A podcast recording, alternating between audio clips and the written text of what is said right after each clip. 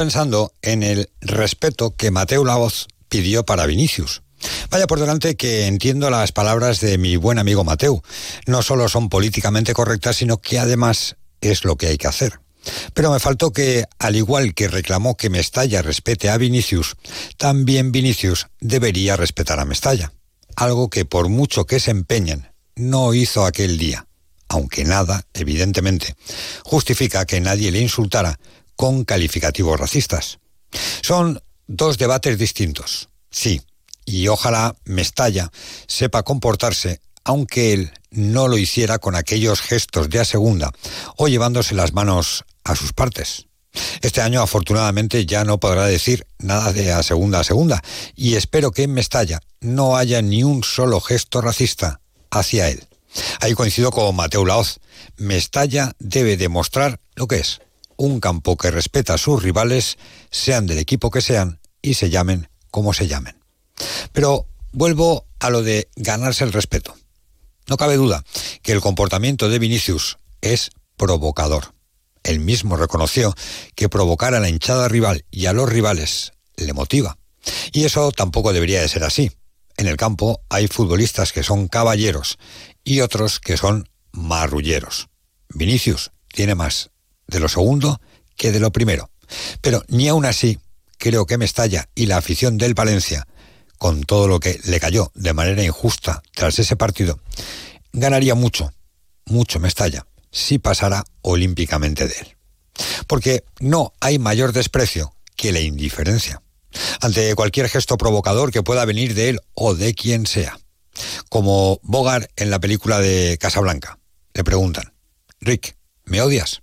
A lo que contesta, si tuviera tiempo de pensar en ti, posiblemente te odiaría. Pues eso, el 3 de marzo en Mestalla, centrémonos en apoyar a los chavales de Baraja.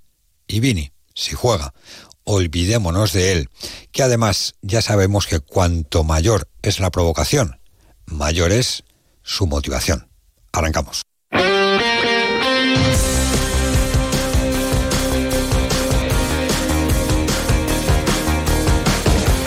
Deportes Mediodía con Eduardo Esteve. ¿Qué tal, señores? Saludos, buenas tardes, sean bienvenidos a esta sintonía. Ya saben, hasta las 2 menos 20 arrancamos para contarles la última hora del deporte valenciano. Para el que no lo haya escuchado, este es Mateo Laoz hablando y pidiendo a Mestalla que respete a Vinicius el próximo 3 de marzo cuando el Real Madrid visite el Estadio Valencianista. el, el señor Vinicius es un jugadorazo de fútbol ¿Vale? Eh, y el señor Vinicius, entiendo que como siempre ha hecho el Valencia, tenemos que tratarle con el señorío que Valencia tiene como ciudadanía. Ojalá el día 3 de marzo. No solo Vinicius, sino los otros 11 o 10 que elija Carleto, la, la gente afortunada que pueda comprarse un abono, que tenga salud, que se compre las entradas que ese día valdrán una pasta, que pasen horas en las tal, salvo que tengas un amigo como Luis que te ayude y que de alguna forma, más allá de que las pagues, que es lo de menos, te ayude a que tengas todos aquellos, y ojalá llenemos todos los asientos, demuestren ciudadanía, demuestren educación y demuestren valores. Mateo Laos rollero como siempre, pero pidiendo ese respeto de la afición del Valencia. Yo también lo pido, ¿eh? que la afición respete al futbolista, haga lo que haga el jugador del Real Madrid. Ayer fue operado Diego López con éxito de esa fractura del pómulo y hoy hemos conocido la sanción a Bultini. Saben que le pegó un puñetazo al bar, está de moda eso de pegarle puñetazos al monitor. Bueno, pues le ha caído solo un partido. El Levante va a recurrir la sanción. A ver si va a recurrir la sanción el Levante y en lugar de uno acaban siendo cuatro. Deportes Mediodía en la provincia de Valencia. Las últimas tendencias y las firmas más reconocidas para tu hogar te están esperando en Sánchez Pla. Ven y descubre las tendencias del hogar en mobiliario, cerámica, cocinas, baños, electrodomésticos y por supuesto en ahorro energético. Diseñamos el proyecto de tu vida a medida. Tenemos todo lo que tu hogar necesita para ser el protagonista. Pide tu cita en sánchezpla.es. Vamos con esa última hora del Valencia. Hola, Sergio López, buenas tardes. ¿Qué tal? Muy buenas tardes. Pasa por la enfermería y por el regreso de Mukhtar Diakabi.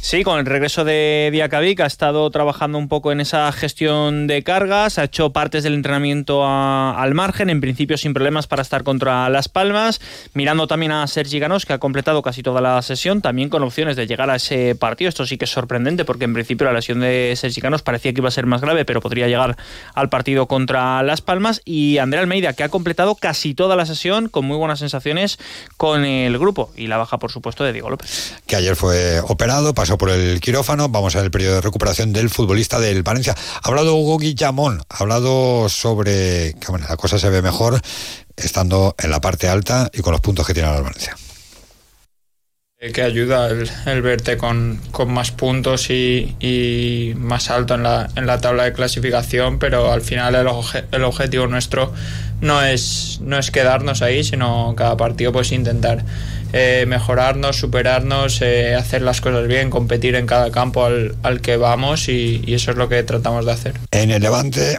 perdón, en el Levante esta es la queja de Pablo Sánchez, su presidente, que reconoce, hombre, que si haciendo un comunicado contra el paro, contra los árbitros le dieran puntos, lo haría.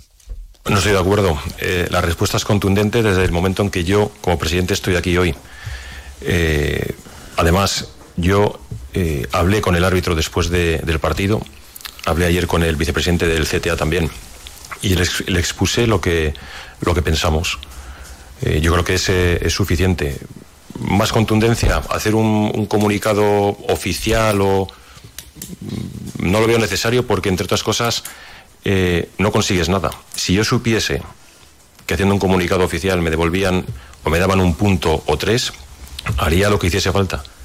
Pero yo creo que ha quedado palpable eh, el malestar de la afición, pues se ha manifestado, el malestar de la prensa y, la posición del club. Yo creo que con eso es suficiente. Esto lo dijo Pablo Sánchez en la presentación de Maras, en la que también habló Felipe Miñambre sobre la posibilidad de que regrese campaña, que está negociando con la liga, a ver si el valor que le da la liga no es el que le da, porque si no es imposible que lo firmen. Ahora baloncesto como cada día, de la mano de Vitaldín. La noticia del Valencia Basket con Vitaldin Sport. En baloncesto mañana a las ocho y media de la tarde tenemos Euroliga en la Fonteta. Valencia Basket juega frente a Olympiacos. Háblales Mumuro. Todos los años que Valencia Basket ha jugado Euroliga, ha jugado contra Olympiacos y siempre que hemos jugado en casa hemos perdido, ¿no? Partido difícil contra un equipo que juega bien a baloncesto, que ha tenido em, eh, es cierto que en las últimas semanas ha tenido sus, eh, interiores lesionados y que no han podido estar, pero parece que ya va a volver Fall para, nuestro partido. Han fichado a Moses Wright, que es otro jugador eh, intimidador grande que juega dentro y que ha podido suplir la baja de Fall y Molutinov. Y que tendremos que, ser capaces de buscar nuestras virtudes en ataque para encontrar sus efectos y ser capaces de, poder defender y sobre todo pues cuando con ese juego interior que tienen ser capaces de poder taparlo. Dejar a los niños en el cole hecho. Y me queda el atasco de siempre, el trabajo, el gimnasio. Ante días así es muy importante dormir bien. Con las gominolas de Vitaldin Melatonina podrás conciliar el sueño rápidamente, descansar y estar relajado para afrontar el día a día. Vitaldin Melatonina, disponible en tu supermercado de confianza. Las clases de inglés, preparar la cena. Y tenemos una noticia de última hora que afecta al mundo del atletismo. Definitivamente Mocatir no va a correr hoy en Valencia, Sergio. Sí, ha reconocido en un propio comunicado que lo suspenden por, en teoría, haberse saltado tres veces la normativa de localización en controles de dopaje. El atleta, que fue medalla de plata en el 5000 en el último mundial que se celebró en Budapest este verano, era una de las principales atracciones de esta tarde en Valencia, 5 y cuarto en el velódromo Luis Puig, porque iba a atacar el récord de Europa no va a correr hoy, va a recurrir esa sanción y por tanto es una baja más que notable para uno de los principales eventos deportivos en Valencia. Hay comunicado oficial también de la Real Federación Española de Atletismo en el que dice que la Real Federación Española de Atletismo reafirma su posición firme y contundente en contra del dopaje en el deporte. Es necesario recalcar que la integridad de la competición y el espíritu deportivo constituyen los pilares fundamentales de un deporte limpio y justo y deben ser defendidos por encima de cualquier logro deportivo. Este es el comunicado de la Federación Española de Atletismo. Mocatir no corre hoy aquí en Valencia. Así ponemos el punto final, recordándoles que el deporte regresará a partir de las 3 de la tarde, Onda Cero Valencia 90.9. Ya saben, hoy miércoles vamos a analizar la figura de un futbolista del Valencia, Pepelu. Vaya temporadón está haciendo. Se quedan con las noticias. Que pasen un feliz día. Adiós.